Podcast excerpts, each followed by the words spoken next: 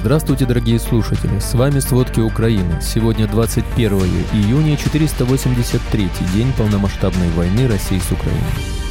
Около миллиона человек могут столкнуться с нехваткой воды из-за подрыва Каховской ГЭС. Россияне дополнительно заминировали Запорожскую атомную электростанцию, в том числе пруд-охладитель. Спецслужбы Германии установили наблюдение за поддерживающими войну выходцами из России.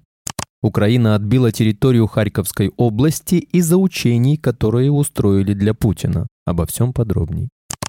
Легкая сдача российской армии почти всей Харьковской области и обвал фронта в сентябре 2022 года, который последовательно привел к бегству армии из Купинска, Изюма и Лимана, нашли свое объяснение. По мнению источника близкого к Минобороны, провал был связан с отвлечением боеспособных частей армии на военные учения «Восток-2022» и переброской на них войск и техники, что привело к ослаблению и провалу фронта. Учения были организованы в тысячах километрах от фронта на Дальнем Востоке с участием министра обороны Сергея Шойгу, начальника генштаба Валерия Герасимова и главнокомандующего Владимира Путина. Целую неделю с 1 по 7 сентября на полигонах Дальневосточного военного округа от озера Байкал до побережья Тихого океана и от китайско-монгольских границ до южного берега Северного Ледовитого океана гремели масштабные стратегические учения. В них были задействованы контингент вооруженных сил и небольшой контингент союзников по АДКБ и Шанхайской организации сотрудничества ШОС.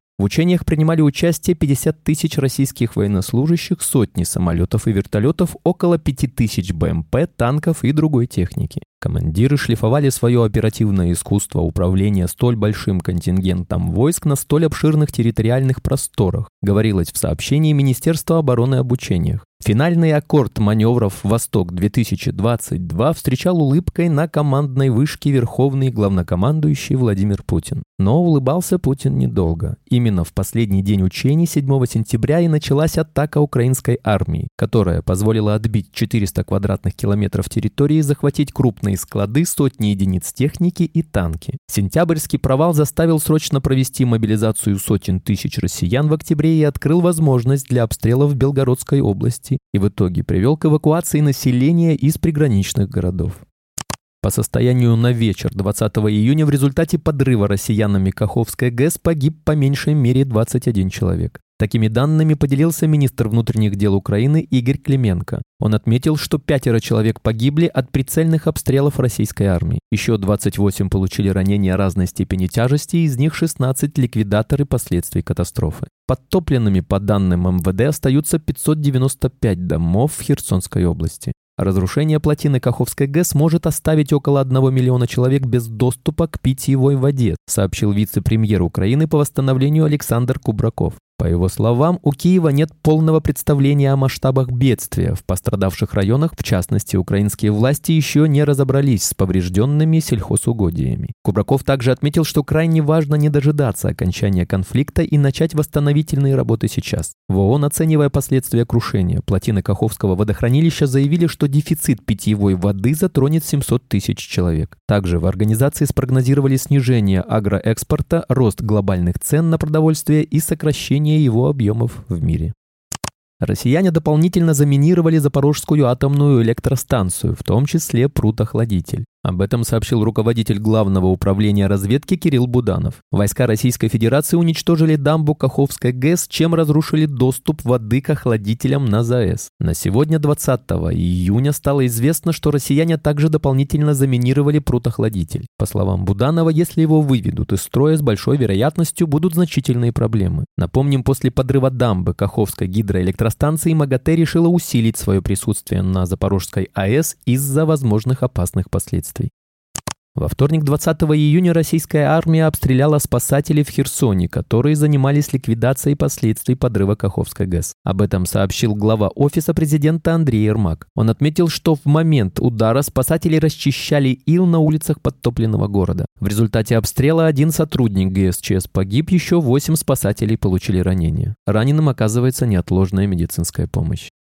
Россияне атаковали ночью 21 июня Хмельницкую область. В здании в одной из общин из-за попадания обломков сбитых дронов произошел пожар. Об этом в Телеграм сообщил исполняющий обязанности главы Хмельницкой областной военной администрации Сергей Тюрин. Взрывы раздались около 5 утра. Известно, что силы противовоздушной обороны уничтожили все шесть беспилотников, выпущенных российскими войсками по области. Впоследствии стало известно, что обломки упали на гараж и хозяйственное здание в одной из общин области. Жертвы погибших нет, на месте работают все соответствующие службы. В окрестностях временно оккупированного Такмака Запорожской области прозвучала серия взрывов ночью 21 июня. За прошедшие сутки в городе также происходили хлопки. Об этом сообщают запорожские телеграм-каналы. Были зафиксированы четыре прилета на северной окраине города, согласно данным телеграм-канала «Гнилая черешня». Позже стало известно, что в районе города произошло еще три взрыва. 20 июня днем во временно оккупированном Бердянске раздался взрыв. Об этом сообщает в Телеграм Бердянская городская военная администрация. Отметим, что в местных пабликах пишут о нескольких взрывах. По данным партизанского движения «Атеш», вероятно, попадание произошло в склад россиян. Россияне начали создавать оборонительные рубежи возле Перекопа на севере оккупированного Крыма. Очевидно, что они готовятся к наступлению украинских войск. Об этом сообщает британская разведка. Известно, что в последние недели российские силы продолжили строить оборону в тылу, особенно на подступах к оккупированному Крыму. Сюда входит большая полоса обороны протяженностью 9 километров севернее Армянска, на узком сухопутном перешейке, соединяющем Крым с Херсонской областью. Сохранение контроля за полуостровом до сих пор является главным политическим приоритетом Кремля. Напомним, что на недавних спутниковых снимках видно, что российская армия построила многочисленные линии обороны от административной границы с Украиной до Джанкоя. В Подмосковье рано утром 21 июня были сбиты два беспилотника, которые летели в направлении складов одной из воинских частей. Об этом сообщают местные власти. Кроме того, российские СМИ сообщают, что один или два беспилотника упали возле деревни Лукино в Новой Москве. СМИ со ссылкой на представителей американской разведки писали, что Украина могла создать внутри России сеть агентов и сочувствующих, которые совершают диверсии против российских целей. Во вторник 20 июня Португалия объявила о новом пакете помощи Украине, который будет включать в себя гаубицы и бронемашины М113. Об этом пресс-служба Министерства обороны Португалии сообщает в Твиттере. Отмечается, что Украина получит от европейской страны по меньшей мере 14 бронемашин М113 и комплект 105 миллиметровых гаубиц.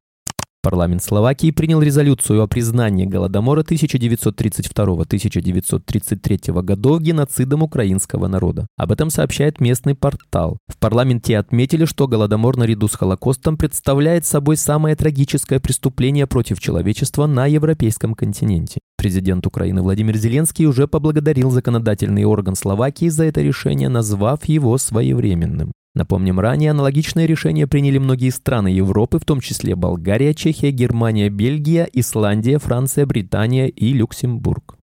Начальник разведки Украины Кирилл Буданов появился на публике после слухов о ранении. Он заявил в эфире телевидения, что с ним все в порядке. «Воспринимаю это с усмешкой и реагирую так же, фейки и есть фейки», сказал руководитель ГУР. Телеграм-канале главнокомандующего ВСУ Валерия Залужного на днях также появилось видео, на котором видна табличка с датой 17 июня 2023 года. Провели работу в группировках войск, выполняющих самые сложные задачи в районах, где идут самые ожесточенные бои, говорится в подписи к видео. В июне РИА Новости и российские телеграм-каналы начали распространять информацию о том, что главы украинской армии и разведки серьезно пострадали. На встрече с военными журналистами президент России Путин сказал, что есть информация, что Залужный, возможно, даже погиб. Россия за время полномасштабной войны дважды пыталась нанести ракетный удар по зданию Главного управления разведки Минобороны в Киеве. Первая атака произошла в марте 2022 года. Последняя атака произошла 29 мая, когда на офис ГУР летели баллистические ракеты, крылатые ракеты и беспилотники. Как пишет издание, ракеты едва не попали в офис и соседний автомобильный мост, а дроны повредили другое здание. После 29 мая были запущены фейки о том, что Буданов был серьезно ранен и его якобы отправили лечиться в Германию. В ГУР сразу опровергли эту информацию.